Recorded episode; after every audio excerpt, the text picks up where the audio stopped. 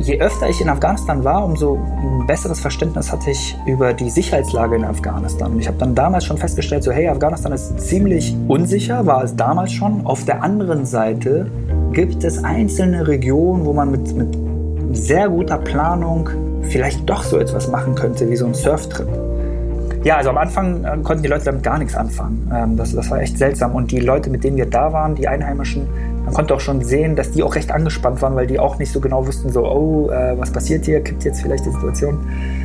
Aber als wir dann die erste Welle gesurft sind, das war unter so einer Brücke, hat es sofort sich gewendet zur absoluten Euphorie. Also die Leute, die dann auf der Brücke waren, haben uns zugejubelt, Freudenschreie.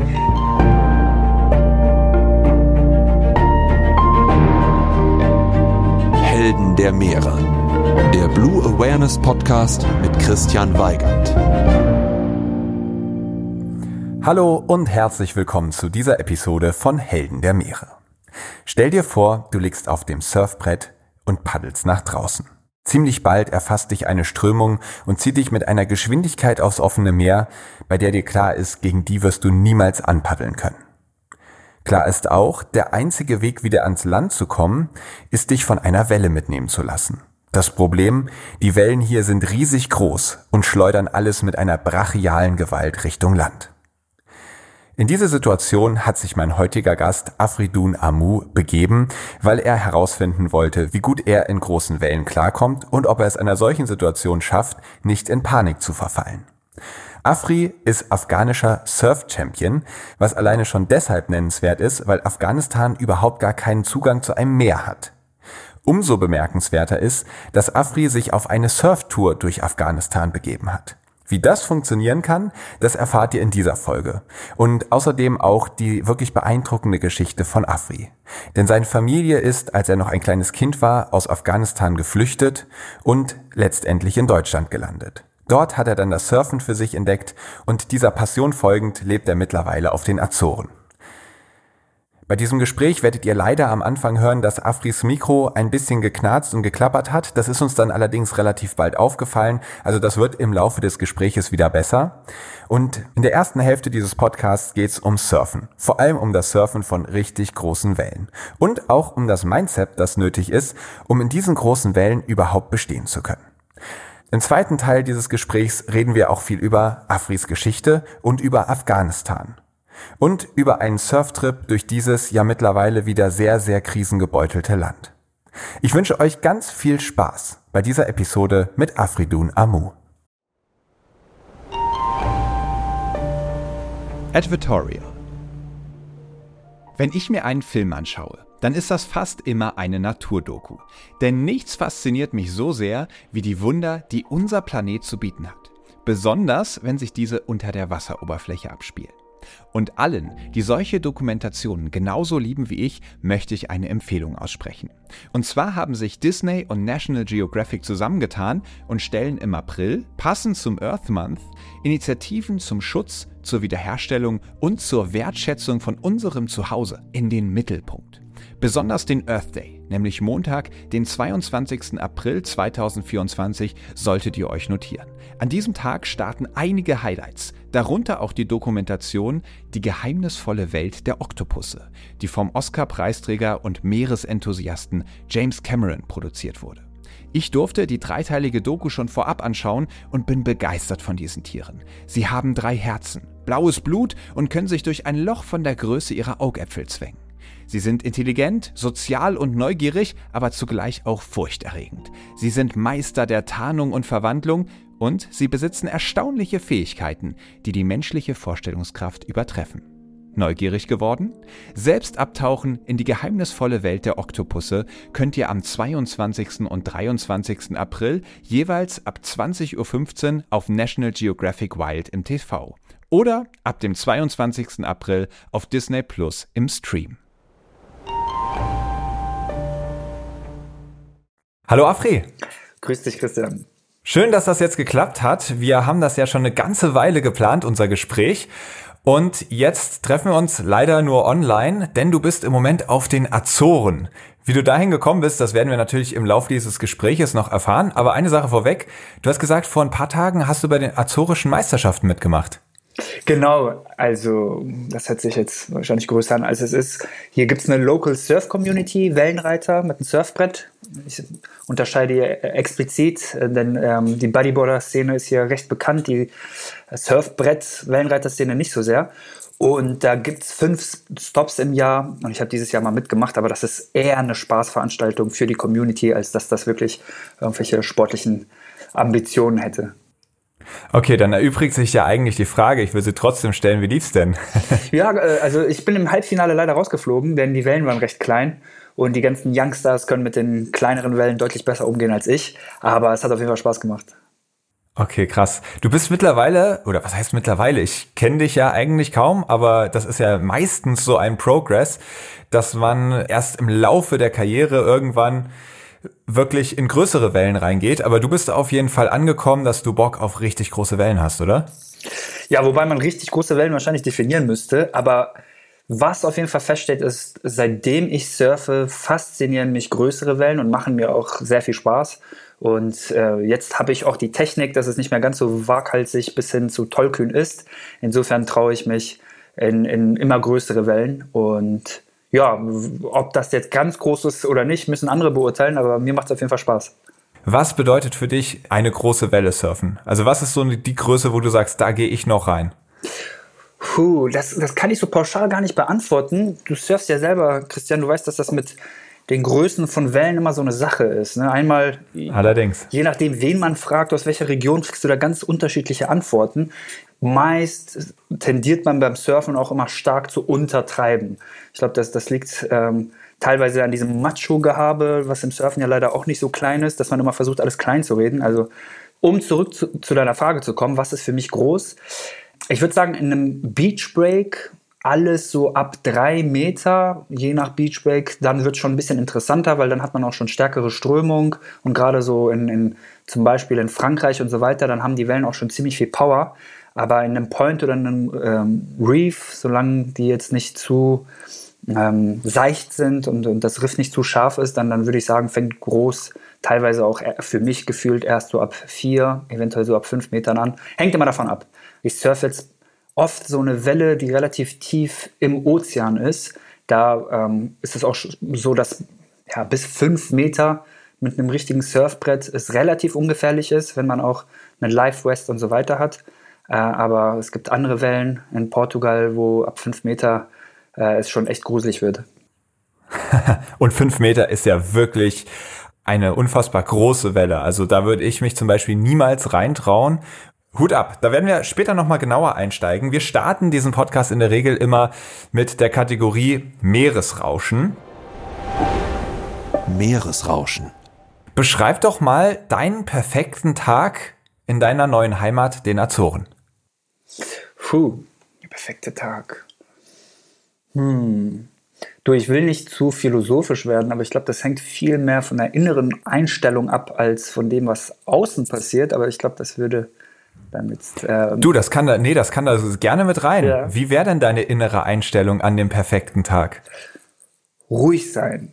Also ich starte am liebsten meinen Tag ganz früh und zwar im Idealfall so zwei Stunden bevor die Sonne aufgeht, um ähm, mir Zeit zu nehmen, zu meditieren, Atemübungen zu machen und mich zu dehnen, um einfach nicht direkt in diesem, diesem Macher-Mode zu kommen, um, um getrieben zu sein, sondern einfach tatsächlich nach dem Aufstehen so die, diese Präsenz auch zu fühlen. Also das, das äh, geht bei mir besonders gut eben durch diese Übung im, aus dem indischen Raum kennt man das, das Wort Sadhana vielleicht. Also das wird, glaube ich, im Deutschen mit spirituelle Praxis übersetzt, aber äh, für mich ist das eher so ein, so ein in den Tag richtig schön starten.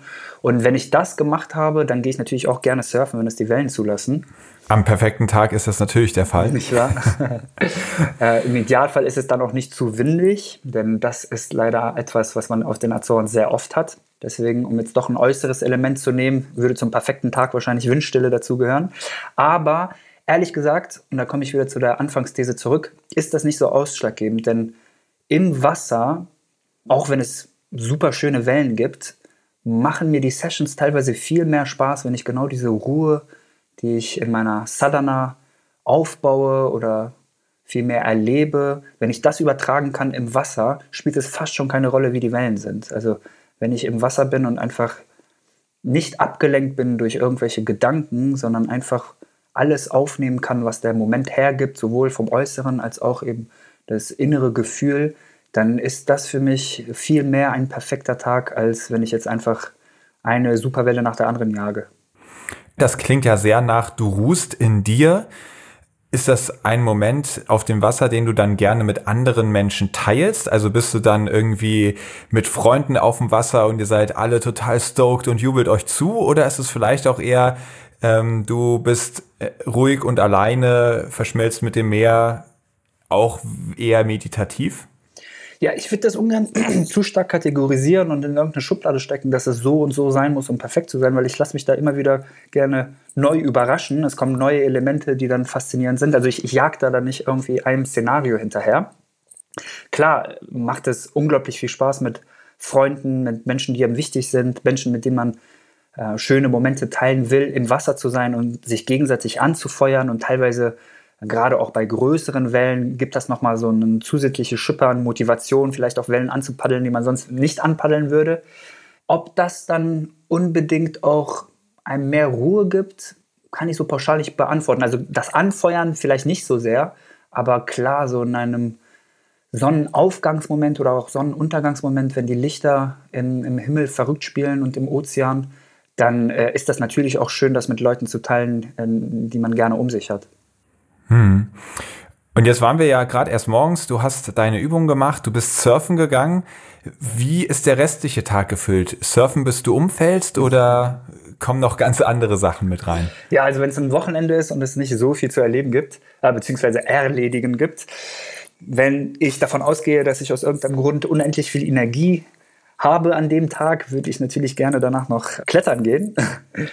Eine Kletterwand, auch gerne mit Freunden, Familie ähm, und einfach nochmal die Natur durch eine Aktivität genießen. Das ist ja Surfen auch. Das ist, der Sport fasziniert mich auch deswegen, weil es einem ermöglicht, äh, eine spaßige Handlung inmitten der Natur zu machen. Das hat ja Klettern als, als Element auch.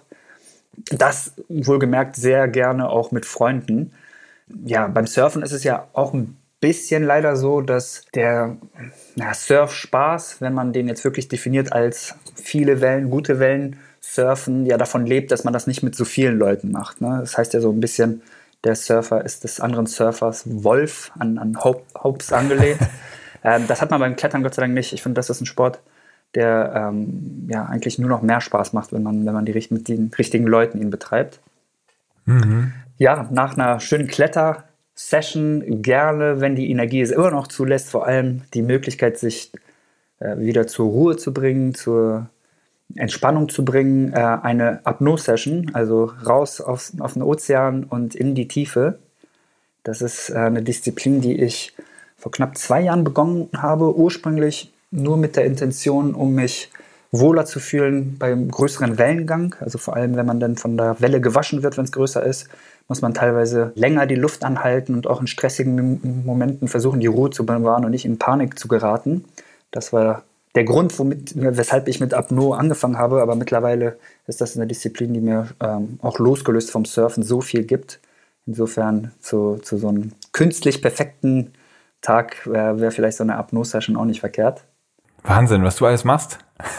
Ja. ist, der, ist der Tag schon fertig oder hast du noch Energie übrig? Ähm, wir gehen davon aus, ich habe noch mehr Energie, dann sehr gerne mit ganz vielen Freunden irgendwo im Wald mit Musikboxen und einfach nur sich der Musik und dem Tanz hingeben. Ja, das wäre dann doch ein würdiger Abschluss für den perfekten Tag. Abenteuer Ozean. Wir merken ja schon, du bist auf die verschiedensten Arten und Weisen mit dem Ozean verbunden. Einerseits das Surfen, andererseits hast du auch gerade erzählt, das Apnoe-Tauchen. Kommen wir doch nochmal zurück zu dem Surfen und vor allem zu dem Surfen von größeren Wellen. Du hast jetzt auch erzählt, die nächsten Tage steht für euch vielleicht sogar eine Tow-In-Session an.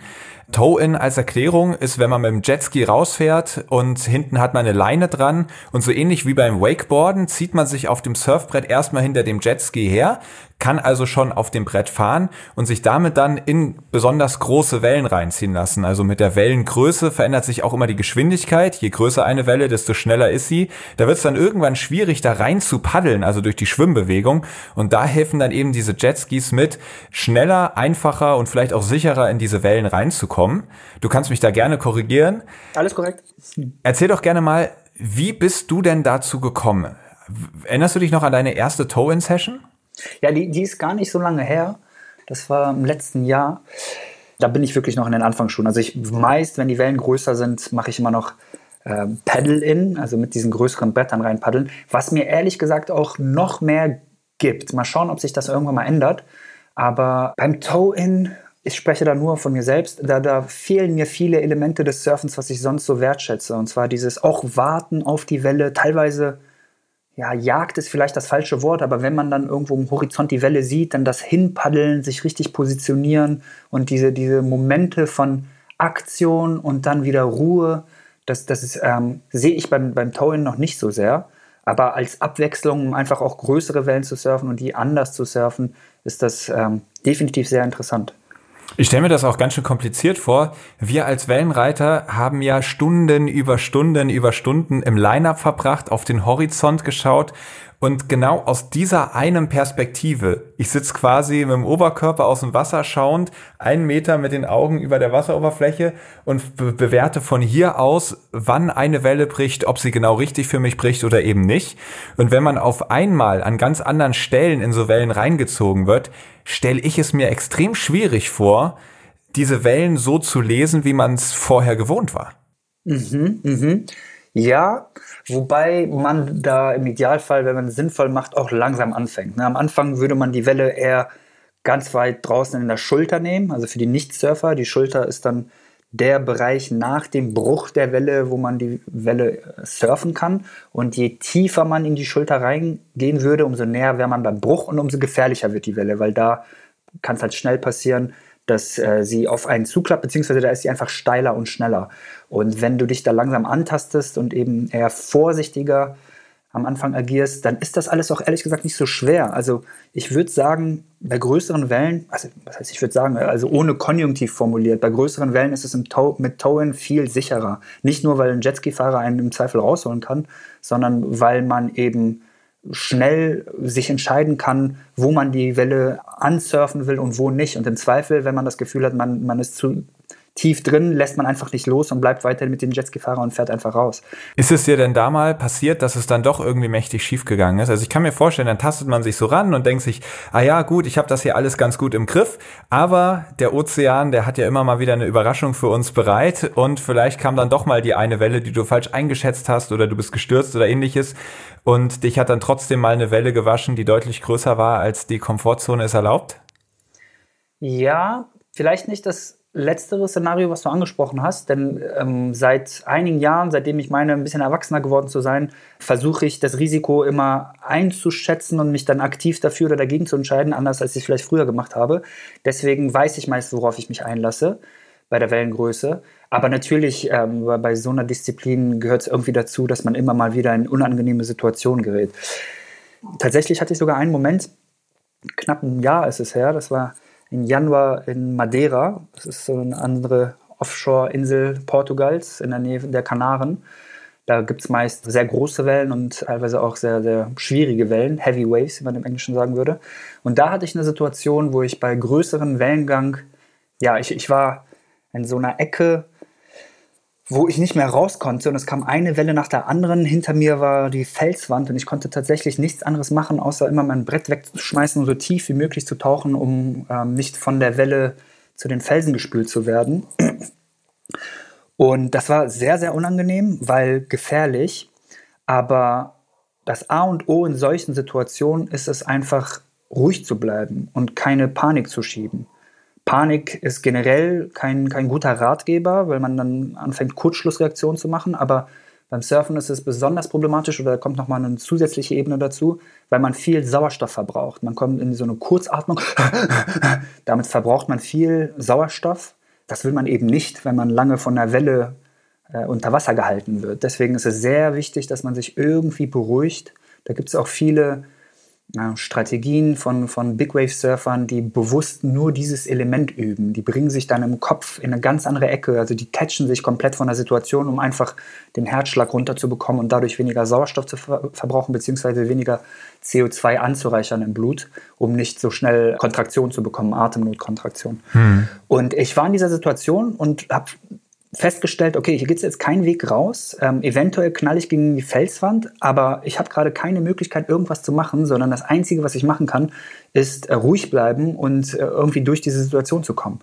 Und das ist mir dann auch gelungen. Also ich habe mich dann wirklich detached und äh, was ich immer machen konnte, ist, äh, immer wenn eine Welle über mich gerollt ist, hochgekommen, noch schnell einen Atemzug und dann kommt ja schon, ist, ist auch schon die nächste Welle gekommen, dann wieder in die Tiefe und einfach loslassen. Und da kamen echt viele Wellen.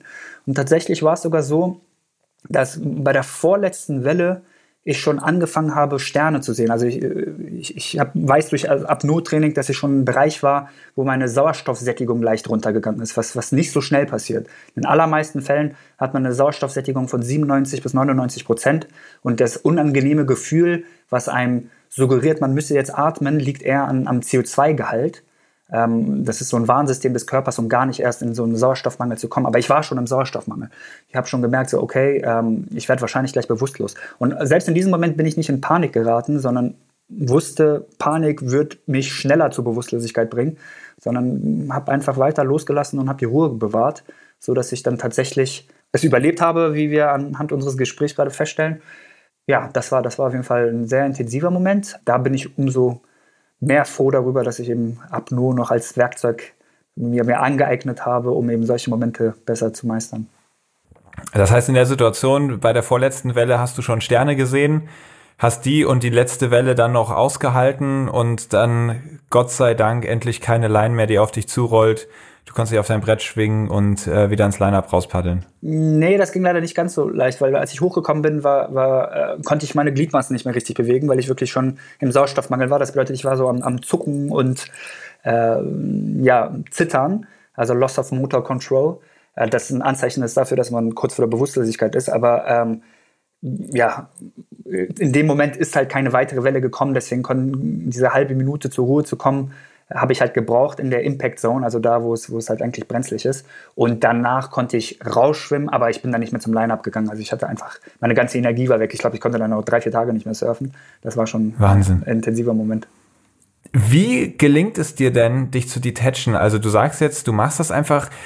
Klar, logisch. Ich wüsste auch in so einer Situation, fuck, wenn ich jetzt Panik bekomme, ist das noch viel schlechter. Und gleichzeitig kenne ich meinen Hebel dafür nicht, den ich umlegen muss, um keine Panik zu bekommen. Kannst du mir da einen Tipp geben? Also unter Wasser ist es nochmal was anderes. Da ist es halt einfach Übung. Aber über Wasser ist das beste Werkzeug, um so etwas wie Panik zu verhindern oder da wieder wegzukommen, Atmung. Man muss sich auf die Atmung konzentrieren, weil was nicht funktioniert, ist einfach sich zu sagen, hey, Panik ist blöd, will ich jetzt nicht haben weil das sind ja eher so, so ähm, Sachen, die automatisch in Gang gesetzt werden. Generell, die meisten Sachen, die eher automatisch passieren, da können wir eher mit der Atmung lenken als mit unserer reinen Geisteskraft. Also zweiteres geht zwar auch, aber da muss man schon sehr geübt daran sein. In der Panik kommt man in eine Art Schnappatmung. Man atmet schnell durch den Mund in den Brustkorb ein und aus. Was du zum Beispiel machen kannst oder machen solltest, ist viel langsamer zu atmen, durch die Nase in deinen unteren Bauch. Man spricht von der Zwerchfellatmung. Und eine Sache vielleicht noch, die, wenn man es in, dem, in der Situation hinbekommt, zu tun ist, ist ähm, viel länger ausatmen, als dass man einatmet. Denn grundsätzlich ist es so, dass wenn du einatmest, dein Herz ein bisschen schneller schlägt und wenn du ausatmest, langsamer schlägt. Es gibt sogar einen kleinen Hack, wenn du, wenn du deine Nase zumachst, okay, äh, wir sehen uns ja gerade, die Leute, die das hören, sehen das mhm. nicht, aber wenn du deine Nase zupresst und du in die Nase einatmest, quasi das, was man macht, wenn man tauchen geht, um den Druck auszugleichen oder im Flugzeug, dann bleibt dadurch, also verlangsamt sich der Herzschlag dadurch auch automatisch. Und das ist auch schon mal gut, weil wenn du, wenn dein Herz langsamer schlägt, dann kommst du auch langsam aus der Panik raus. Es gibt immer so eine, so eine Korrelation. Ne? Panik führt dazu, dass das Herz schneller schlägt und man schneller atmet, aber gleichzeitig, wenn man es schafft, dass das Herz langsamer schlägt und man langsamer atmet, kommt man auch eher aus der Panik raus. Insofern, ähm, ich habe dann ein anderes Beispiel. Als ich ähm, das erste Mal und auch bis jetzt das einzige Mal auf Oahu war, in Hawaii, das ist so äh, für einige vielleicht so das Surf-Mekka, wenn man so will. Äh, da im Norden, North Shore, Hawaii, mhm. gibt es einer der größten Dichte an, an Weltklasse-Spots der Welt. Und da gibt es so einen Spot, Sunset Beach nennt sich der. Der ist bekannt für, für ganz große Wellen. Und ich bin da mal reingegangen an einem großen Tag. Habe auch lange überlegt, ob ich das machen soll oder nicht, weil die Wellen schon echt groß waren. Äh, und ich hatte auch das falsche Brett, also viel zu kleines Brett. Aber ich hatte mich dann irgendwann mal dafür entschieden, es zu tun. Einfach nur, um auch zu schauen, kann ich denn so große Wellen surfen, beziehungsweise kann ich überhaupt in so ein Gewässer rein, wo die Wellen so groß sind. Und mir war auch vorher klar, höchstwahrscheinlich werde ich keine Welle surfen können und werde einfach nur von den Wasser, also von den Wellen, von dieser Walze gewaschen werden. Äh, aber habe mich dann dafür entschieden und bin dann mit meinem zu kleinen Brett reingegangen. Und da gibt es so eine Strömung, Channel auf Englisch, die ist wie eine Autobahn. Das ist ein Fluss, also die katapultiert einen raus. Und als ich in dem Channel war, kam dann kurz so ein Moment von, oh shit, vielleicht war das keine gute Idee. Und dann habe ich gemerkt, wie mein Körper dann auf einmal eben diese Anzeichen von Panik geschoben hat. Kurzatmigkeit, Herz rast, Anspannung. Äh, und, und ich habe festgestellt, oh Mann, jetzt, jetzt kann mir hier echt keiner helfen, weil ich rase vom Strand weg zu diesen Riesenwellen. Und was jetzt? Nach diesem Moment der Panik konnte ich kurz wieder mich greifen und, und ganz klar sehen, so, hey, es gibt hier eigentlich keinen Weg raus, außer mit einer Welle. Ob auf der Welle oder unter der Welle ist egal, aber die einzige Möglichkeit, wie ich wieder zum Strand komme, ist durch eine Welle. Und wenn ich jetzt Panik schiebe, dann, dann wird das nichts. Und das war irgendwie total befreiend festzustellen, dass es nur eine einzige Option gibt, und zwar in so eine Riesenwelle reinzugehen. Weil das hat mir dann die Möglichkeit gegeben, mich wieder zu beruhigen. Und tatsächlich, was ich dann in dieser Strömung gemacht habe, ist kurz die Augen zugemacht und mich einfach nur auf meine Atmung konzentriert, ausgepustet. So lange wie möglich auspusten, auspusten, auspusten, ein bisschen einpusten und wieder einfach nur auspusten und alles eben ins Zwerchfell rein. Und das hat mir dann die Ruhe gegeben. Und dann habe ich eben genau das gemacht, was ich mir vorher schon vorgenommen habe. Und zwar, ich habe versucht, eine Welle anzupaddeln, habe da im, Horizont so einen Giganten gesehen, der gerade auf mich zukam und bin da äh, reingepaddelt, und war auch kurz davor, zum, zum Bruch zu kommen. Man muss dazu sagen, Sunset Beach, also ähm, die Wellen da, die in diesem Strand brechen, die sind recht massiv. Also da, da, da, da ist viel Wasser drin. Die bricht jetzt nicht einfach so irgendwie steil, dass man eine Wand hat, sondern das ist eher so, so, so ein kleiner Berg, der wandert. Und wenn man mit einem kleinen. Und so eine Lawine vor sich herschiebt, ne? Genau, genau. Aber wenn man mit einem kleineren Brett nicht genau zum Bruchpunkt kommt, hat man eigentlich keine Chance, die Welle anzupaddeln, weil man, man fährt sie dann einfach hoch und dann passiert gar nichts. Und genau so ist es dann bei mir gekommen bei dieser großen Welle. Und als ich mich umgedreht habe, war hinter mir noch eine viel größere Welle. Äh, und es war klar, diese Welle wird mich zermalmen. Äh, und auch das war befreiend, weil mir klar war, hey, ich werde jetzt von dieser Welle zermalmt werden. Also gibt es auch keinen Grund, jetzt irgendwie äh, noch irgendwas auszuprobieren oder zu versuchen, sondern ich muss mich jetzt einfach darauf gefasst machen, dass diese Welle mich zermalmt. Äh, und ich finde, das hat auch immer was Befreiendes. Ich, da denke ich immer an so ein, so ein Sprichwort, so ein japanisches, was heißt, ähm, also sinngemäß, wenn es regnet und man sich klar macht, dass man nass wird, wird man nur halb so nass. Und, und, und so habe ich mich dann in dieser Situation gefühlt. Es war klar, diese Welbe wird mich zermalmen, also brauche ich jetzt auch nicht irgendwie ähm, Angst zu haben oder irgendwas, sondern muss einfach es jetzt akzeptieren, dass es jetzt passiert. Und wurdest du dann zermalmt aber oder halb zermalmt? Von, aber sowas von zermalmt. Ich war, ich war so lange unter Wasser. Das war das erste Mal bis jetzt, dass ich ähm, unter Wasser nicht mehr wusste, wo oben und unten ist. Also ich musste wirklich an, an meiner Leash weil das Brett, das schwimmt immer weiter oben. Und äh, also ich war so tief unten, dass ich eben keine Orientierung mehr hatte und ich musste an, an, an der Leash mich quasi hochhangeln, um zu verstehen, ah, da ist oben. Aber es hat so lange gedauert, bis ich, bis ich hochkomme.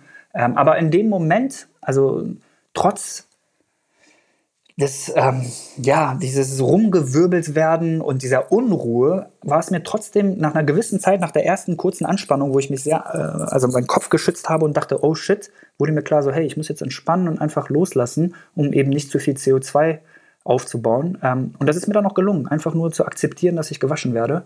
Und nach dieser langen Zeit konnte ich mich dann hochhangeln, habe dann noch zwei, drei weitere Wellen, die ähnlich intensiver auf den Kopf bekommen, aber dann konnte ich ja, wieder raus und alles war gut. Und das war ein sehr schönes Erlebnis und das war auch vielleicht so der, der Kipppunkt für mich, wo ich festgestellt habe, so hey, ähm, ich, ich bin mental da, ähm, größere Wellen zu surfen und jetzt kann ich es echt versuchen.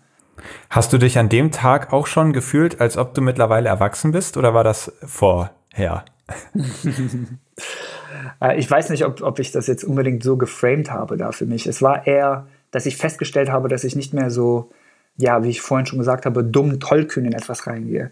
Also Aber genau das war die Frage. Würdest du sagen, das war eine dumm tollkühne Aktion, da rauszupaddeln? Oder war das so eine Risikoabwägung, bei der du heute noch sagen würdest, passt? Ja, also, ein objektiv Dritter würde wahrscheinlich sagen, es war dumm tollkühn, weil mit so einem kleinen Brett hat man in so einem großen Tag nichts verloren. Aber gefühlt war es eben nicht so, weil ich habe tatsächlich mir länger angeguckt, was Sache ist und bin so verschiedene Szenarien durchgegangen, was wahrscheinlich passieren wird. Und im Grunde genommen ist genau das passiert, wovon ich ausgegangen bin. Und wenn ich das vergleiche mit wie ich früher da reingegangen wäre, und zwar große Wellen, oh interessant, ich laufe rein, dann ist es schon was anderes. Es war, es war bedacht. Also ich, ich wollte mich bewusst so, so einer Situation aussetzen und ähm, ich, ich war vorher davon überzeugt, dass ich eben ähm, in, in so einem Moment richtig umgehen kann und das hat sich dann auch bestätigt.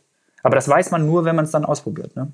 Verstehe. Also es war nicht ein, du bist in die Situation reingegangen und wurdest dann davon überrascht, was passiert ist, sondern du hast dir vorher klar gemacht, das wird passieren, hast dich trotzdem bewusst für die Situation entschieden und dann ist auch passiert, was du schon vorhergesehen hast, nämlich du wirst von der Welle ordentlich zermalmt und hast gemerkt, klasse, ich krieg's sogar hin, mit dieser Gewissheit, ich werde jetzt von einer Welle zermalmt, die Ruhe zu bewahren und da nicht auszuflippen, was gefährlich wäre, sondern cool zu bleiben. Und das hat dir dann den Weg in die großen Wellen quasi geöffnet. Konntest du da schon apnoe tauchen oder war das ein Moment, wo du gesagt hast, jetzt muss ich es lernen? Mhm. Kann ich dir gleich was zu sagen, aber nur noch mal um eine Sache äh, etwas anders zu formulieren. Also das Coolbleiben im Zermalmtwerden, das ist äh, definitiv auch ein Aspekt gewesen, wo ich gesehen habe, hey, passt, ähm, ich krieg das hin. Aber was, was ein viel größerer Gamechanger war oder viel mehr Impact auf mich hatte, war vorher im, im Channel mit der Panik klarzukommen, mit dem Aufkommen der Panik. Weil äh, das, meine ich, immer noch ist das Wichtigste. Ich sag mal so, solche Situationen in, in, bei größeren Wellengang, die sind immer natürlich gefährlich.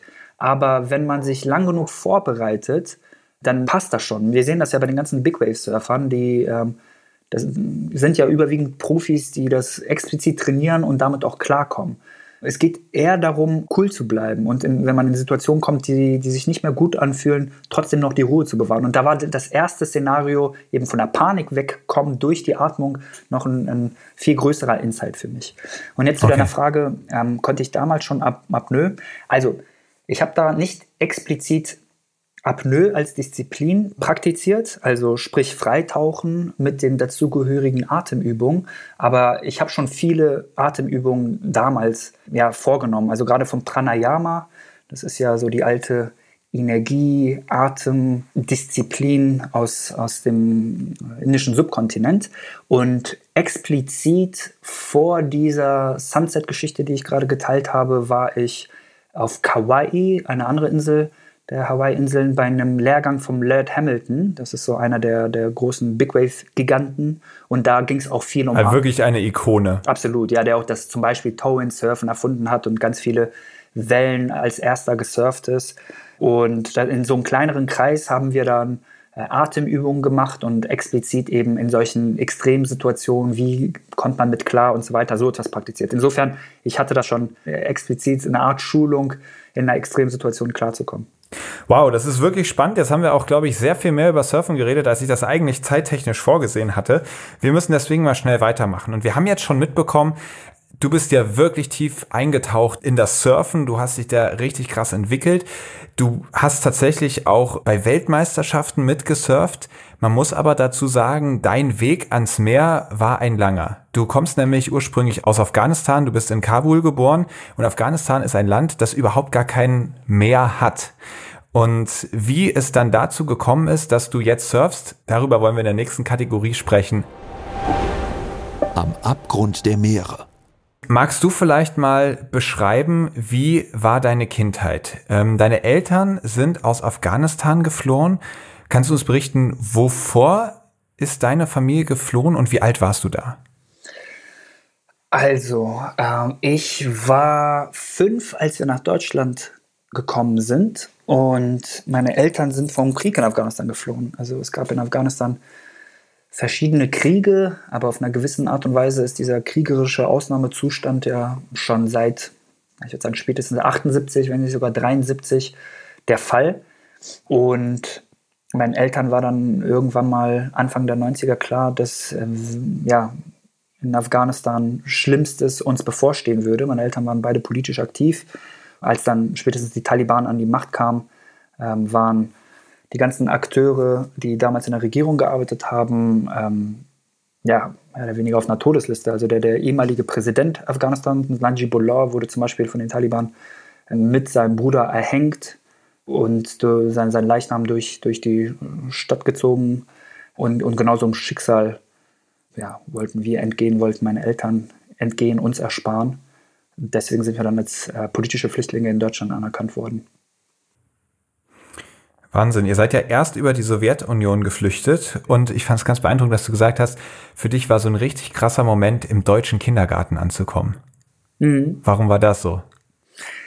Ja, ich war vorher schon in Moskau im Kindergarten. Da hatten wir kurz einen Zwischenstopp und so ein äh, russischer Kindergarten, beziehungsweise der Kindergarten, in dem ich war, war halt was ganz, ganz anderes als so ein deutscher Kindergarten. Ich weiß noch, ähm, da in Moskau im Kindergarten, ja, wurden wir mit, mit Zwang, auch teilweise mit, mit Gewalt ähm, zu Sachen gebracht. Also zum Beispiel müsste, musste man immer mittags schlafen.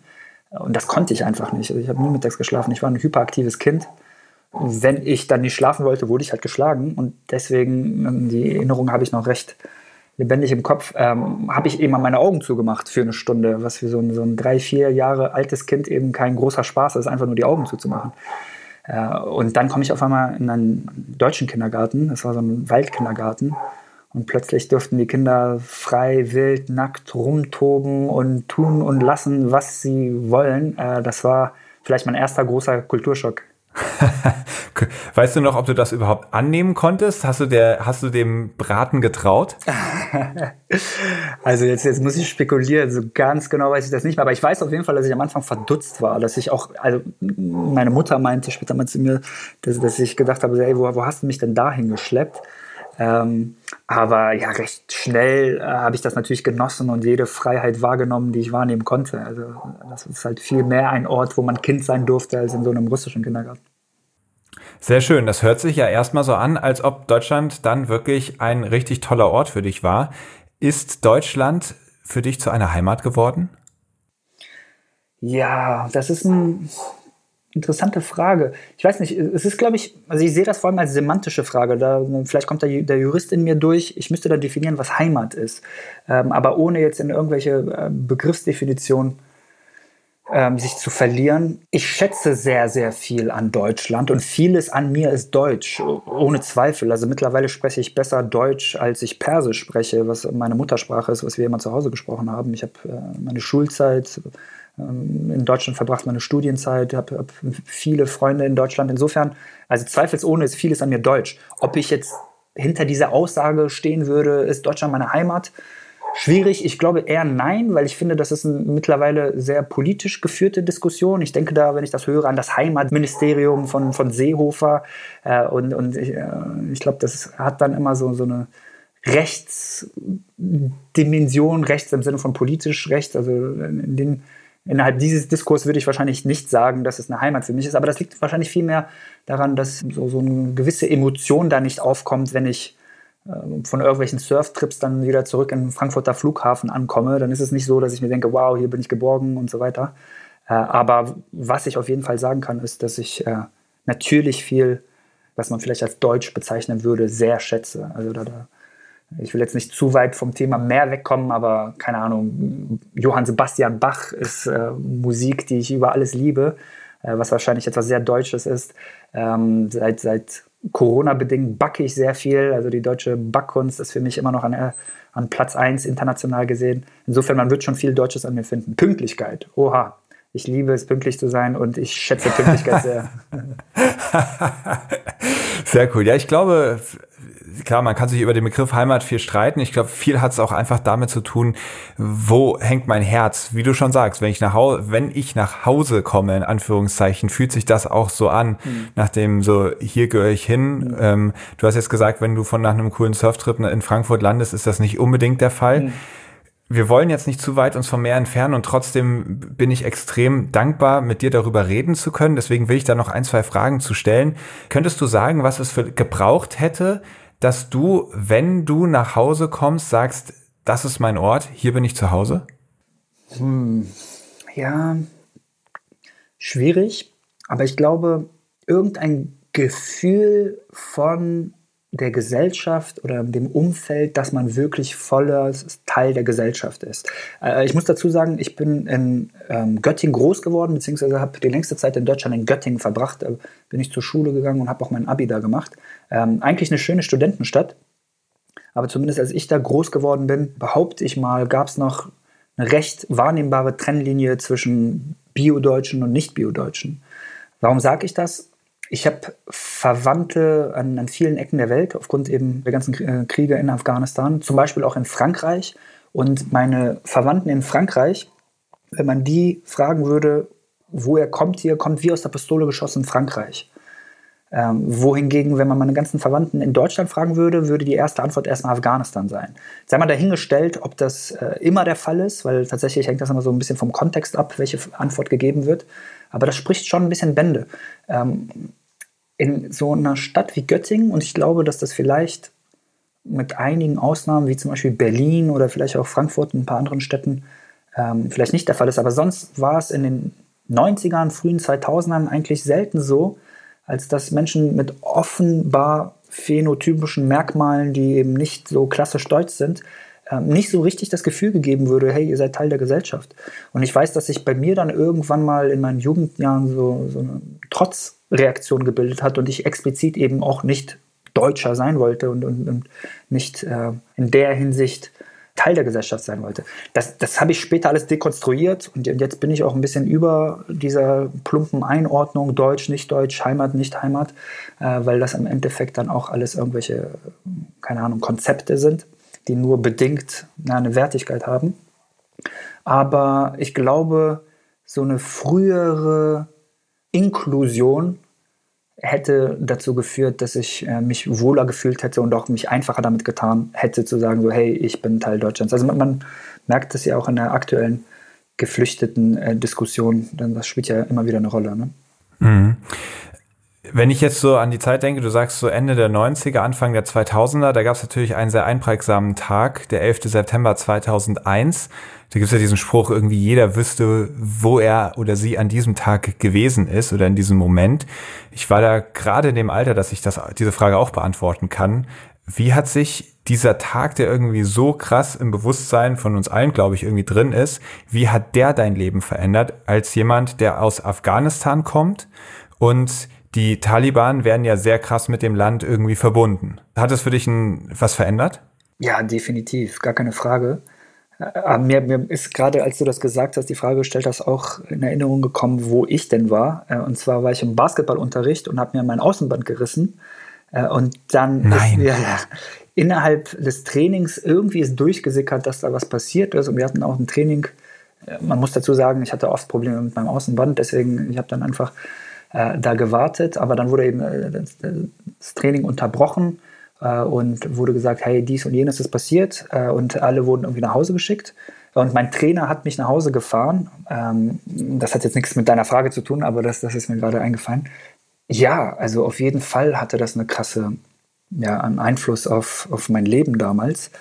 Gerade die Anfangsphase fand ich sehr schwierig, weil zu der Zeit wussten wieder, muss man sagen, Leute sehr wenig über Afghanistan. Und deswegen war 2001 das so ein unbekanntes Land.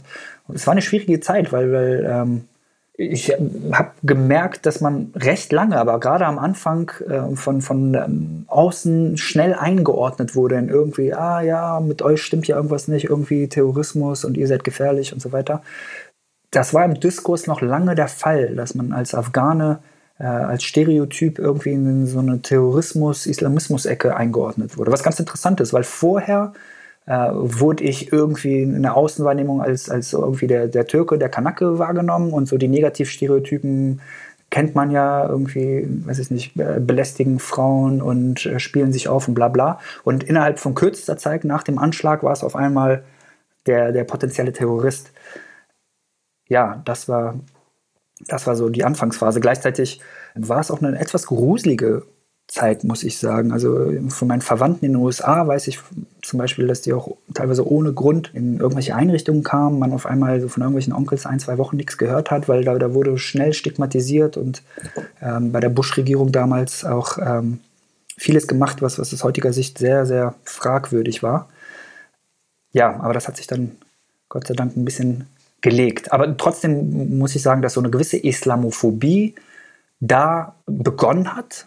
Vorher äh, wurde so der, der Islam und Muslime nicht so richtig wahrgenommen, beziehungsweise wurden ja die äh, sogenannten Mujahideen, die in Afghanistan gegen die Sowjets gekämpft haben, ja irgendwie in den westlichen Medien glorifiziert als die Freiheitskämpfer und so weiter. Und auf einmal waren das so äh, die Bösen und der Islam ist ja generell irgendwie äh, ganz seltsam und alle Muslime sind seltsam. Und das hat halt damals angefangen, diese Islamophobie, die ja bis heute recht stark ist in Deutschland. Also wir reden ja nicht viel darüber, aber ich lehne mich jetzt nicht aus dem Fenster, wenn ich sage, dass Islamophobie europaweit oder in der gesamten westlichen Welt ja sehr ähm, ausgeprägt ist. Ähm, aber es hat sich auf jeden Fall gebessert. Also gerade seit äh, interessanterweise der Pegida-Bewegung hat sich in der breiten Gesellschaft so eine Gegenbewegung ähm, gebildet, die, die eben solchen rechten, plumpen Erklärungen, Narrative ja entgegentritt teilweise. Afri, erstmal vielen lieben Dank, dass du das gerade so offen mit uns teilst. Mich hat es gerade extrem mitgenommen, wie das wohl sein muss, wenn irgendwie sowas passiert und auf einmal Leute sowas in dich reinprojizieren und du dich einfach nur fragst, krass, was hat es mit mir zu tun? Also warum sollte ich jetzt auf einmal, ich habe mich ja nicht verändert, dadurch, dass irgendwo auf der Welt was passiert ist, warum werde ich auf einmal als gefährlich angesehen oder sonst wie? Und allein schon, dass du dein ganzes Leben lang immer mit irgendwelchen Vorurteilen ähm, leben musstest, dass die Leute dich anders angucken als mich zum Beispiel. Ähm, ich glaube, wir haben alle irgendwie so ein Schubladendenken im Kopf, das wir wahrscheinlich gar nicht so loswerden können. Aber das hat mir gerade noch mal deutlich gemacht, wie doll man eigentlich aufpassen sollte, dass man nicht zu sehr pauschalisiert, weil ganz viele Menschen dadurch betroffen sind, dass du irgendwas in sie reinprojizierst, womit sie überhaupt nichts zu tun haben. Es ist dann ja so gewesen, dass du auch gesagt hast, nach, nach, lange nachdem du mit dem Surfen begonnen hast, du willst das jetzt auch mit nach Afghanistan bringen. Wie geht man denn in Afghanistan surfen? Indem man lange, lange plant. Ja, das war ursprünglich eher ein Witz, muss ich ehrlich gestehen. Und zwar wurde ich mal eingeladen, 2016 war das, glaube ich, bei einer Veranstaltung in Nürnberg von Ingenieuren, die ähm, künstliche Wellen gebaut haben. Und da wurde unter anderem ich eingeladen, um einfach mal eine andere Story zu erzählen weil wir hatten damals 2015 die ersten afghanischen Surfmeisterschaften in Ericeira, Portugal. Da war die Idee, einfach mal so einen Ausblick zu geben, wie es um den Surfsport steht, gerade in, in Ländern, wo es keinen Zugang zum Meer gibt. Was ich immer ganz interessant finde, dass das im deutschen Kontext so, äh, naja, dass, dass, die Leute sich dann immer so wundern, wow, Afghanistan hat kein Meer, weil Deutschland hat ja auch kein Meer. Also Ostsee und Nordsee sind jetzt keine, keine. Lässt du nicht als Meer durchgehen. anyway, ich habe dann den äh, Benjamin eben in der genannten Konferenz kennengelernt und wir haben danach ein bisschen über so die Konferenz gesprochen und auch Spaß dann gesagt, so ja, wie wäre es denn mal, wenn wir so eine Konferenz in Afghanistan machen, hahaha, oder wenn wir mal in Afghanistan surfen gehen, hahaha, und dann war es das auch. So, äh, ich habe zu der Zeit schon in der Entwicklungszusammenarbeit gearbeitet in Afghanistan, und zwar für die Max-Planck-Stiftung für internationalen Frieden und Rechtsstaatlichkeit und habe bin in dem Kontext oft in Afghanistan gewesen.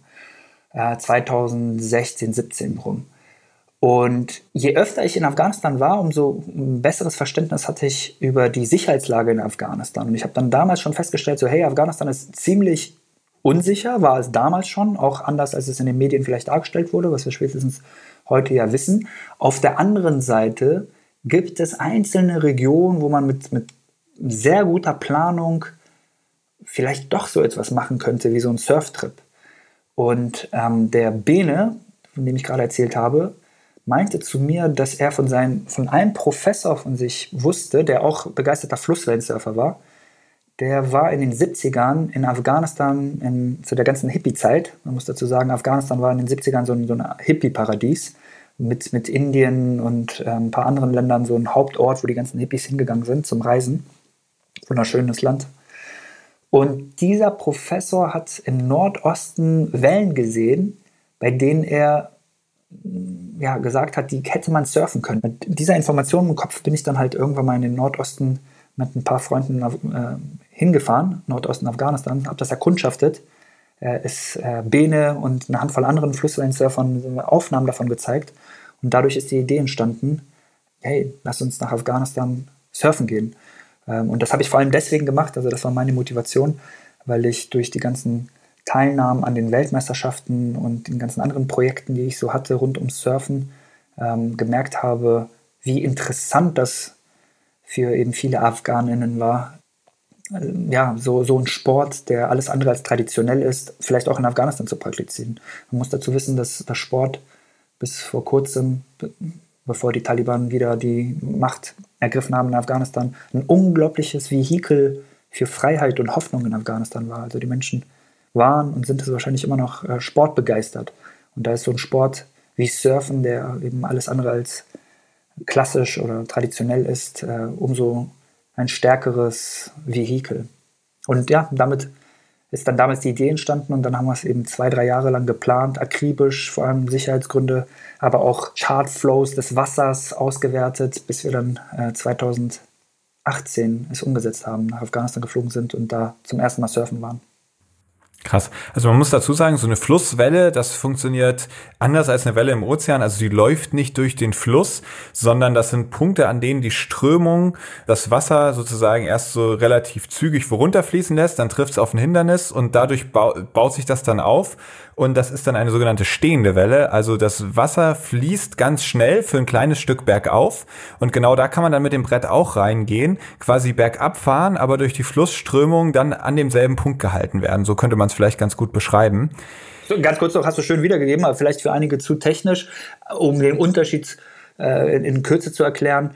Im Ozean ist es eine dynamische Welle, die sich bewegt und auf dem Fluss ist es eine statische Welle. Das bedeutet, man ist mehr oder weniger am gleichen Punkt und fährt da die ganze Zeit auf und ab. Genau. Und wie findet man so eine Welle? Also wenn ich jetzt sozusagen in ein unbekanntes Land fahre und ich will die dynamischen Wellen finden, dann schaue ich mir durchaus bei Google Maps an, wo gibt's Buchten, die in die Richtung ausgerichtet sind, wo die Wellen herkommen. Kann ich da vielleicht einen Riff erkennen, was so liegt, dass es spannend sein könnte? Kann man das bei einem Fluss auch machen oder musste man einfach losfahren und an jeder Brücke gucken? Hm. Also kurzer Disclaimer, ich bin kein Flusslandsurfer, insofern ich bin da alles andere als Profi, aber Gott sei Dank hatten wir im Team eben Bene oder auch den Jacob Kelly, der tatsächlich einer der Pioniere des Flusslandsurfens in Kanada ist. Und die wussten, worauf es ankommt. Und im Grunde genommen ist es so, wie du gesagt hast. Also äh, wir hatten schon krasse Constraints. Wir wussten, dass wir nur in dieser einen Region Afghanistans das machen können, das Panjshir-Tal, weil es damals die einzige sichere Region war. Und da gab es eben diesen Fluss. Und ich bin da ähm, ja, in, in das Tal gefahren und den Fluss einfach rauf. Und zwar so weit, wie es einigermaßen sicher war. Und habe überall, wo es nach eben so einer Turbulenz, die du erklärt hast, aussah, Aufnahmen gemacht. Also mit Turbulenz meine ich eben eine ähm, Neigung, wo das Wasser runterschießt und dann auf, ein, auf eine Erhöhung trifft auf einen Kicker, davon spricht man, und dadurch eben so eine Welle entsteht. Und diese ganzen Aufnahmen haben die dann ausgewertet und gesagt, so hey, das hat Potenzial oder auch nicht. Und dann sind wir zur Eisschmelze, die äh, ungefähr im Juni war in der Region, da hingefahren und ähm, haben erstmal die Punkte, die ich gefunden hatte, äh, abgeklappert, aber auch viele andere. So ist es dann im Grunde abgelaufen. The Search. Also für die, die das interessiert, wir haben darüber auch einen Film, äh, eine Doku gemacht. Unsurfed Afghanistan nennt sich diese Doku. Kann man mittlerweile auch äh, online bei Vimeo und ein paar anderen Anbietern sich angucken. Ähm, und da sieht man, wie wir das gemacht haben. Der Link, der ist natürlich in den Show Notes, also da könnt ihr da direkt einmal draufklicken und euch das jetzt anschauen. Wie haben denn die AfghanInnen auf euch reagiert, wenn ihr surfen gegangen seid? Ja, das war schon, das war schon echt interessant. Ähm, wir waren ja nur im Panjshir-Tal surfen. Man muss dazu sagen, die Region ist sehr eigen. Ähm, also die Panjshiris auch in Afghanistan gelten so als eigenes Völkchen. Ein bisschen zu vergleichen wahrscheinlich mit den Bayern in Deutschland. Äh, die hatten auch immer schon irgendwie so ähm, Bestrebungen, äh, autonom zu sein. Und auch während der letzten Taliban-Herrschaft war es eines der wenigen Regionen, die nicht eingenommen wurde.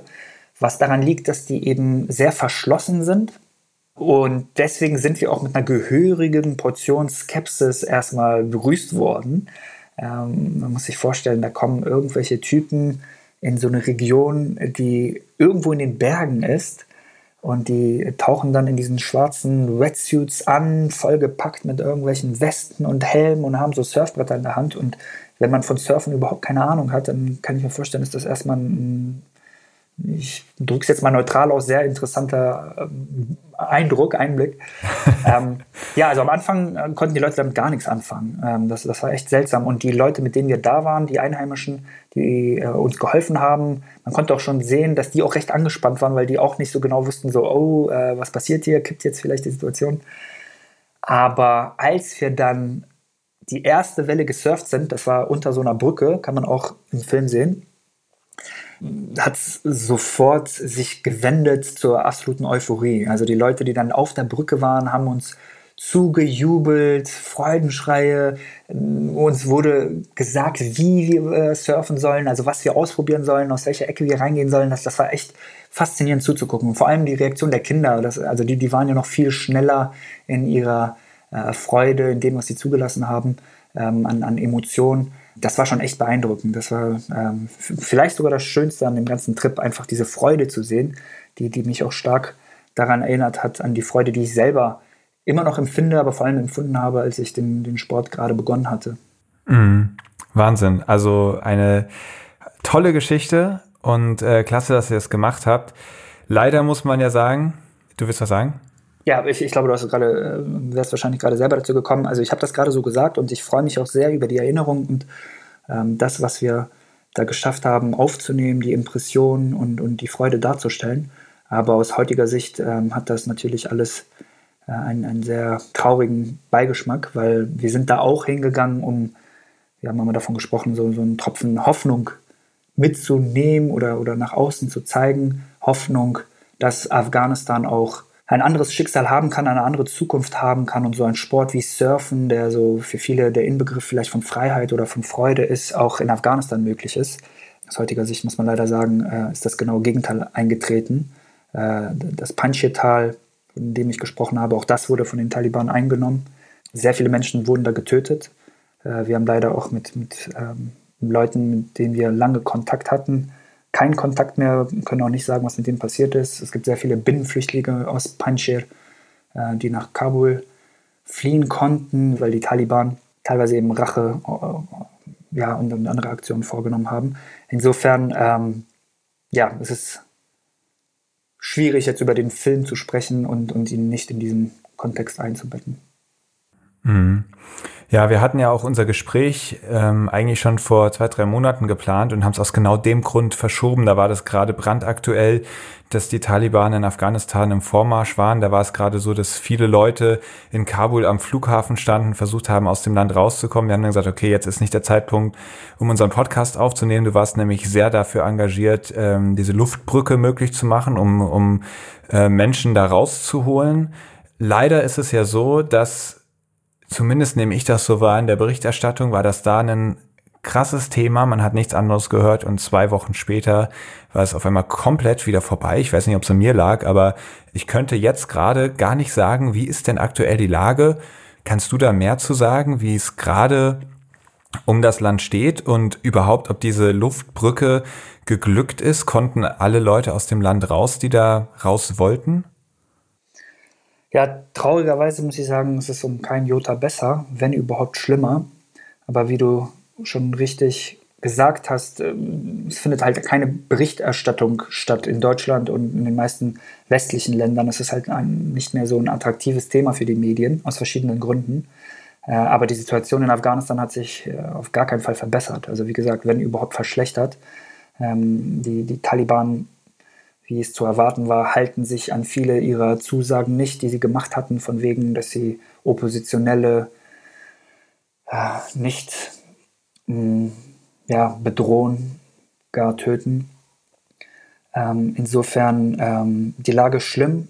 Nein, es konnte noch nicht mal ein, ein Bruchteil der Leute raus, die raus wollten, um, um, die Frage auch zu beantworten. Tatsächlich konnten sogar viele nicht raus, die rechtlich hätten rausgekonnt, also sprich, die zum Beispiel in, in Deutschland einen, einen Aufenthaltstitel bekommen hätten.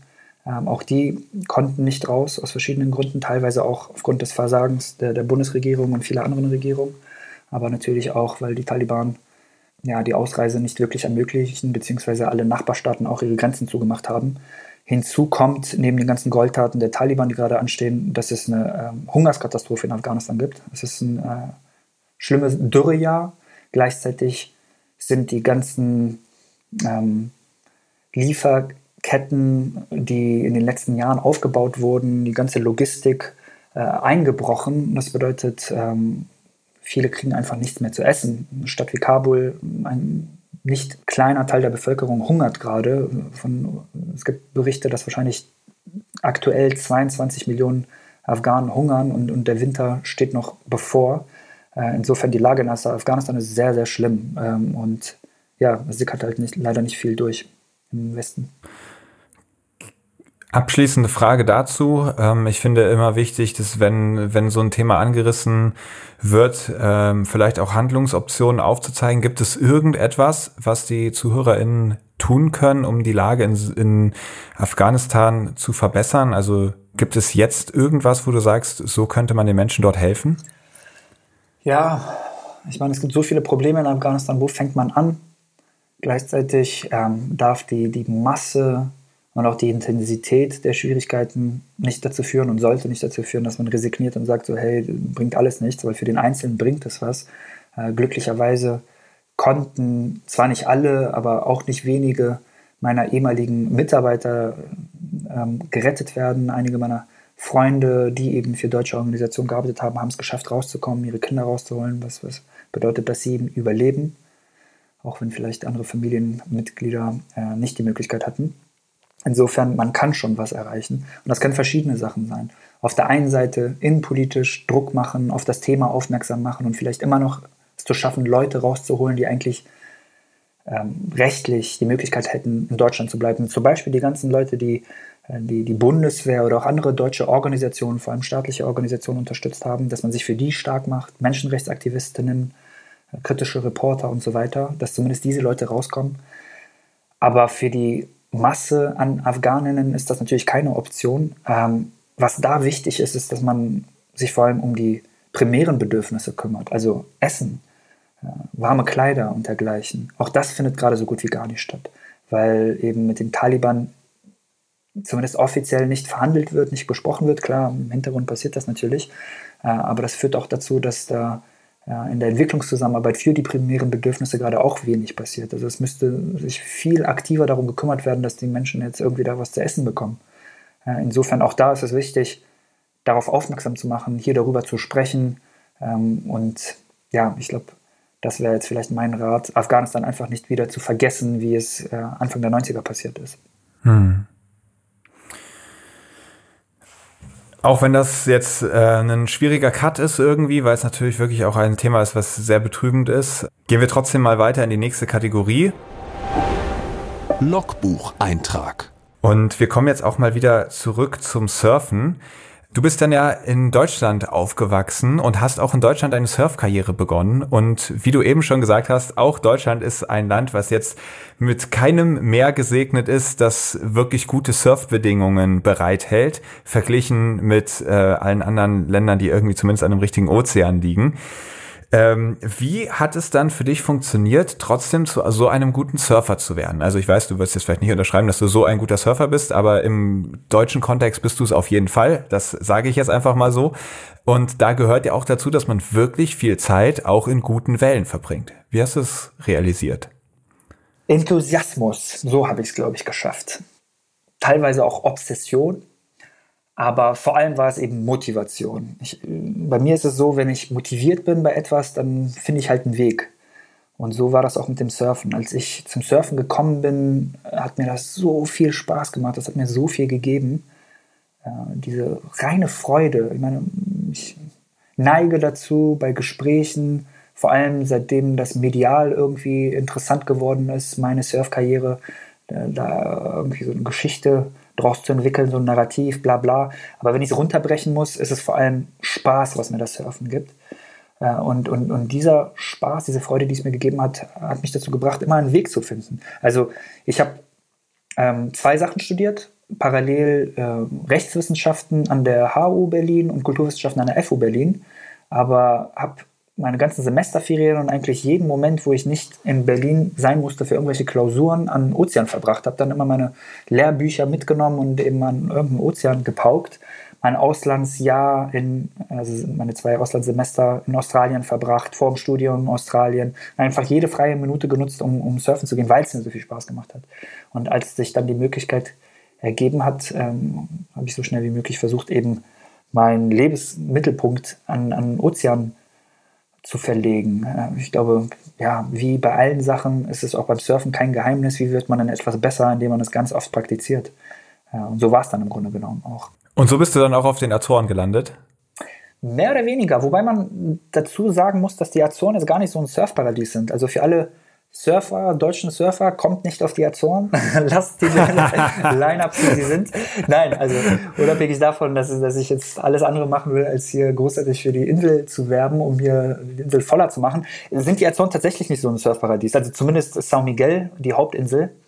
Aber es ist halt ein Ort mit äh, viel Swell, viel Energie. Also wenn man Lust hat auf, auf Rums und äh, auch nicht scheut, viel zu paddeln, weil Strömungen gibt es ja auch viele, dann hat man hier auf jeden Fall seinen Spaß. Und wenn man viel so am Rumsuchen ist, findet man auch immer wieder mal so ein, so ein äh, kleines Eckchen, wo man, wo man ganz gut surfen kann. Aber dafür muss, muss man die Insel schon etwas besser kennen.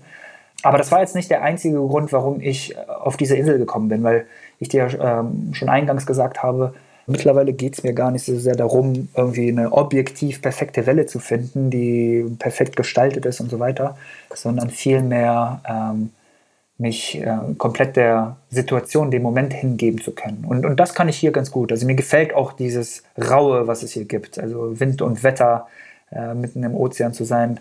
Ähm, ja, das ist so ein Aspekt, der, der mich dazu gebracht hat, hierher zu kommen. Sehr cool. Und du, du hast ja auch eine Familie, du hast Kinder, du hast dementsprechend auch eine Frau ähm, oder Partnerin. Und alle Surfer und alle Partnerinnen oder Ex-PartnerInnen von Surfern haben dieses Erlebnis schon gemacht, dass diese Begeisterung und diese Euphorie, die den Surfer immer wieder in die Wellen treibt, ja auch durchaus eine Belastung für eine Beziehung sein kann. Aber hallo. Ja, ich glaube, wenn das jetzt meine Ex-Freundinnen hören, ähm, viele meiner Beziehungen sind zu Brüche gegangen aufgrund des Hobbys in Anführungsstrichen, was vielmehr eine Obsession war und ist als ein Hobby. Ähm, aber ja, also dazu, warum es ganz gut funktioniert, ist, glaube ich, so ein beidseitiges Ding. Also auf der einen Seite, weil meine Partnerin selber gerne surft, gerne in der Natur ist äh, und wir ja, dieser Freude beide nachgehen können. Und auf der anderen Seite, weil ich auch dieses Obsessive mehr und mehr losgelassen habe, weil ähm, ich muss schon sagen, also ich war, ich war eine Zeit lang auf jeden Fall süchtig und habe alles so hinten anstehen lassen, um einfach nur surfen zu können. Äh, das hat sich jetzt auch, Gott sei Dank, muss ich sagen, geändert, weil das war auch nicht mehr gesund und auch nicht mehr so, hat, hat mir auch nicht mehr die Freude gegeben. Ich, ich, ich, kenne viele Leute, die im Wasser sind und so irgendwie in super Bedingungen surfen und einfach die ganze Zeit nicht happy sind, weil irgendwas schiefgelaufen ist oder immer mehr haben wollen. Und gerade dieses immer mehr haben wollen, ist so ein klassisches Surf-Ding. Ne? Wenn man so eine geile Welle gesurft ist, dann ist es selten so, dass man denkt so, oh, passt, jetzt muss ich ein, zwei Jahre lang nicht mehr surfen, sondern meist ist es ja eher so, dass man dann noch mehr, noch mehr, noch mehr will. Aber wenn man sich einfach klar macht, dass es da nie eine Befriedigung gibt, dann, ähm, zumindest war das bei mir so, dann lässt sich damit besser umgehen. Damit, damit ist es auch besser geworden mit der, in der Beziehung. Wir sind schon richtig weit fortgeschritten in der Zeit. Einen Punkt möchte ich aber mit dir noch besprechen. Du bist ja afghanischer Surf-Champion geworden und dadurch hast du dich auch für Weltmeisterschaften qualifiziert, wo du natürlich umgeben warst von den absoluten Topstars. Wie liefen denn diese ganzen Contests ab? War das dann so, dass das für dich so einen olympischen Gedanken hatte, ey, dabei sein ist alles und ich habe klar gegen die überhaupt keine Chance? Oder hattest du tatsächlich auch die Möglichkeit, da immer mal wieder zu überraschen und vielleicht auch mal einen Heat irgendwie zu gewinnen und als Underdog irgendwie gegen einen der großen Favoriten auftrumpfen zu können? Genau, ich habe mehrere Male bei den ISA World Games teilgenommen, und zwar sowohl beim Shortboard als auch Longboard. Für die Nicht-Surfenden, Longboard ist äh, eine andere Kategorie und wie der Name schon sagt, hat man da größere Bretter. Allerdings habe ich das nie, zumindest anfangs nicht so betrieben, dass ich äh, Erster werden wollte, äh, weil einmal das, wie du selber schon gesagt hast, äh, recht unrealistisch war und immer noch ist. Ich trete da gegen die Weltelite an, Leute, die mit, mit vier, fünf Jahren anfangen zu surfen, nachdem sie mit zwei, drei angefangen haben, schwimmen zu lernen und die nichts anderes machen außer surfen. Äh, und außerhalb der klassischen Surfnationen, USA, Australien, Brasilien, vielleicht noch ein paar europäische Länder an der Küste, Frankreich, Portugal, ist es schwer, da oben mitzumischen, ganz klar. Nichtsdestotrotz habe ich sehr viel da gelernt und gerade die äh, Weltmeisterschaft, die ISA Games, wo es darum geht, dass eben die ganzen Länder und die Bestsurfenden der ganzen Länder gegeneinander antreten. Also da hat man Heats, wo Iran gegen Sri Lanka, gegen äh, Virgin Islands und USA äh, gegeneinander antreten. Ähm, da hatte ich zum Beispiel ein Heat vor mir Kelly Slater am Surfen, den man vielleicht als Michael Jordan ähm, des Surfens bezeichnen kann, wobei Kelly Slater deutlich erfolgreicher im Surfen war als Michael Jordan im Basketball. Also Kelly Slater hat elfmal die Weltmeisterschaft gewonnen. Das ist unglaublich. Ich wüsste jetzt beim Sport eigentlich bei den ganzen Mainstream-Sportarten niemanden, der, der so eine Leistung hervorgebracht hat. Vielleicht Kasparov im Schach. Wobei Schach ist jetzt kein Mainstream-Sportart. Und was daran zum Beispiel cool war, ist, dass ich den ganzen Tag und auch den Tag drauf die ganze Zeit mit Kelly Slater abgehangen habe, äh, mit ihm zum Beispiel auch Schach ges gespielt habe äh, und ähm, ja, auch die ganzen anderen ähm, Größen im Surfen, also Medina, Ferreira und wie die alle heißen, ähm, die sind da alle zusammen und man ist im Backstage-Bereich und, und, quatscht miteinander, hat Free-Sessions Free miteinander. Insofern, man lernt da verdammt viel, äh, unabhängig davon, ob, ob es jetzt die Möglichkeit gibt, die zu besiegen oder nicht. Äh, insofern für, für meine Entwicklung, rein technisch gesehen, war das immer Gold wert. Mhm. Wie ist das denn für dich, wenn du dann auf einmal Kelly Slater begegnest? Ich muss sagen, das war relativ entspannt. Also generell behaupte ich mal von mir, dass ich nicht so schnell in so, so, so einen Groupie-Mode gehe. Äh, vielleicht mit ein, ein, einigen Ausnahmen, dazu kann ich auch gleich was sagen. Ähm, aber ich war erstaunt darüber, wie entspannt Kelly Slater war, weil in, in der Surf-Welt ist er so ein Halbgott, ganz klar, je, überall wo er hingeht, wo, wo Leute surfen, erkennt man ihn und alle himmeln ihn an, gerade in Japan, das war verrückt, er konnte in keine Ecke gehen, wo, wo er nicht umringt war von irgendwelchen Fans, die Autogramme haben wollten und selbst in der ganzen Surf-Community selbst waren alle so, oh mein Gott, oh mein Gott, Kelly. Ähm, aber ich muss sagen, ähm, ich fand das relativ entspannt, was wahrscheinlich auch daran lag, wie er selbst so drauf war. Wie gesagt, wir haben, ich hatte ein Schachbrett dabei, ich, ich bin passionierter Schachspieler ich habe zum Beispiel gegen das russische Team viel Schach gespielt, und da spielen auch viele Schach. Äh, und dann kam er auch dazu, ich habe ihm ein paar Endgame-Aufgaben gestellt und dann haben wir auch ein bisschen gezockt und viel gequatscht. Also das war äh, easy peasy und ich war auch beeindruckt davon, wie man so gelassen und cool sein kann, obwohl man äh, von anderen suggeriert bekommt, dass man ein Halbgott ist. Ähm, und das hat vielleicht auch dann dazu geführt, dass ich selber entspannt sein konnte. Interessanterweise war meine Erfahrung mit Laird Hamilton anders. Also Laird Hamilton, über den wir vorhin schon gesprochen haben, der im Big Wave-Bereich so eine Legende ist und teilweise Sachen gemacht hat, die zu seiner Zeit unmenschlich vorkamen. Da war ich echt so, dass ich mir dachte, okay, wow, krass, weil als ich neu zum Surfen gekommen bin, war das so eine Figur, die ich total interessant fand. Und dann, wenn man mal so ein ja, Idol ist jetzt zu viel des Guten, aber trotzdem so eine Person, äh, die, wo, ja, also so ging es mir zumindest, über die, über die, ich viel nachgedacht habe, viel gelesen habe, dann auf einmal wirklich trifft ähm, und, und feststellt, okay, im Endeffekt ist das auch nur ein Mensch, ähm, dann ist, ist das schon ein interessantes Erlebnis. Also da war es eher am Anfang so, dass ich dachte, wow, aber konnte dann auch recht schnell ähm, hinter diese, dieses Bild, was ich konstruiert habe, schauen und ihn als Menschen wahrnehmen. Ebbe oder Flut? Ich werde dich jetzt immer vor eine kleine Entweder-Oder-Auswahl stellen und du darfst die Fragen für dich beantworten, wie es dir am besten gefällt. Mit Erklärung oder ohne? Oder einfach? Oh, das äh, kommt, wie es kommt. Okay, alles klar. Ebbe oder Flut? Hm. Ebbe, weil die meisten Spots bei Ebbe besser laufen. Nicht immer, aber ich glaube oft zumindest.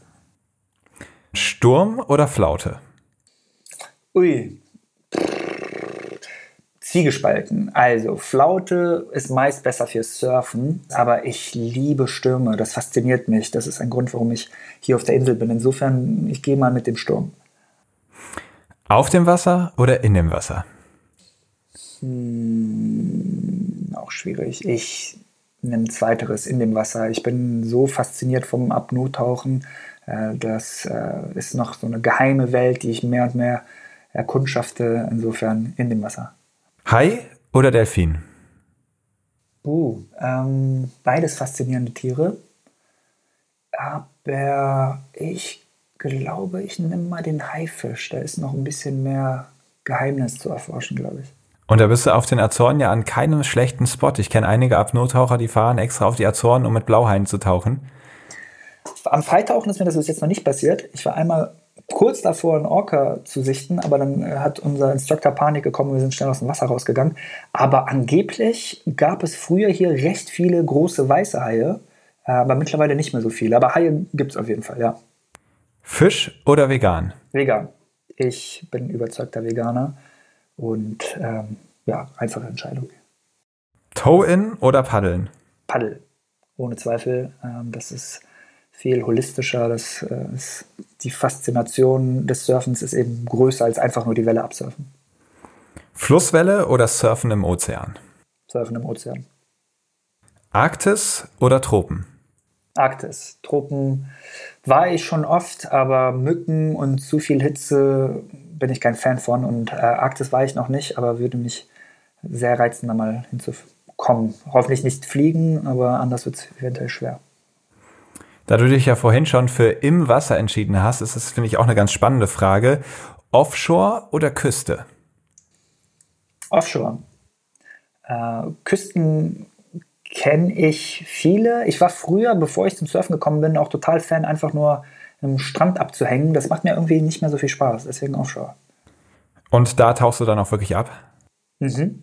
Oh, das finde ich krass, weil ich weiß noch, dass ich auf den Cook Islands mal war und da geht es wirklich so 2000 Meter Abrisskante nach unten.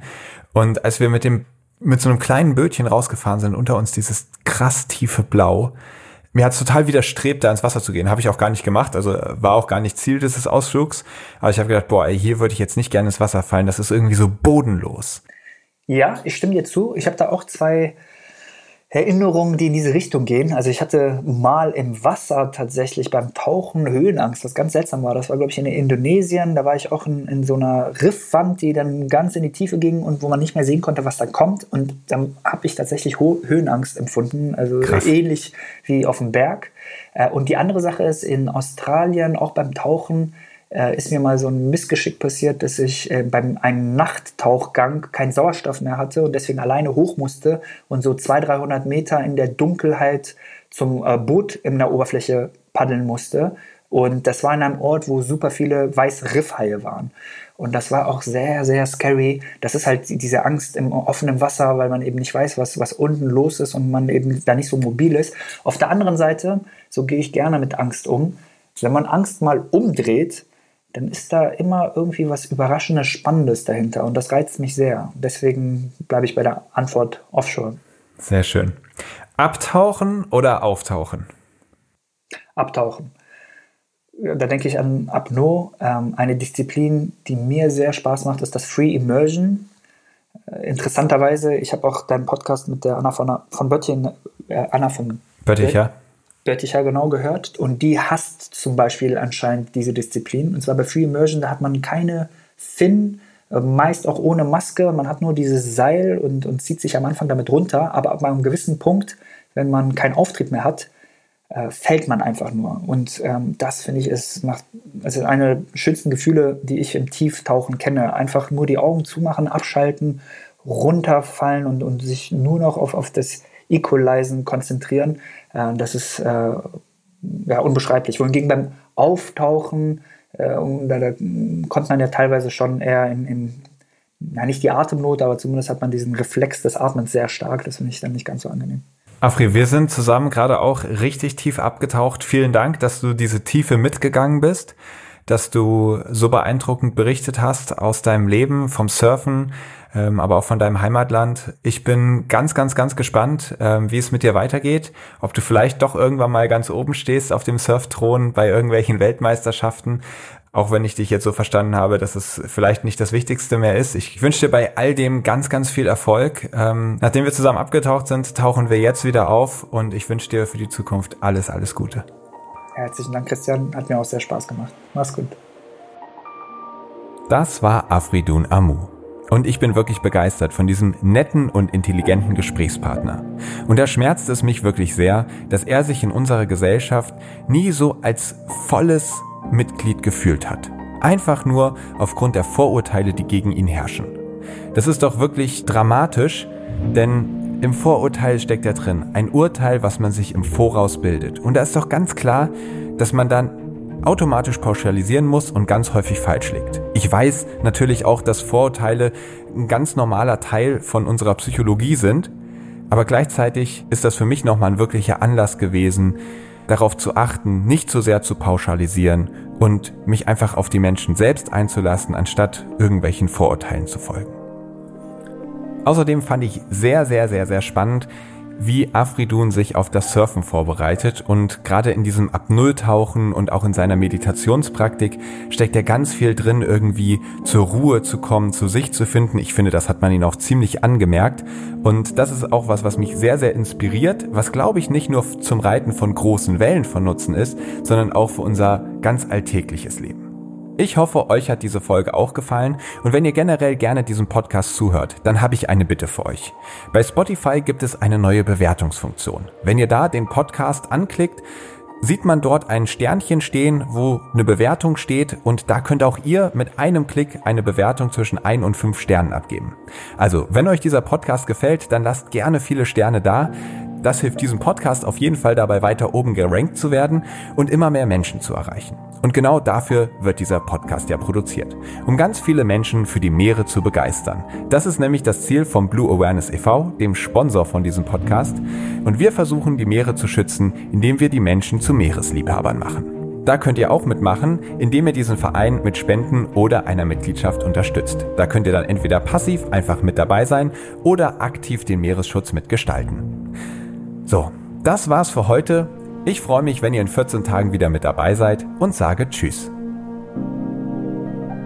Aufnahme, Produktion und Schnitt Christian Weigand. Musik Paul Timmich und Dorian Behner. Design Malte Buck. Sprecher, Intro und Kategorien Moritz Schelius.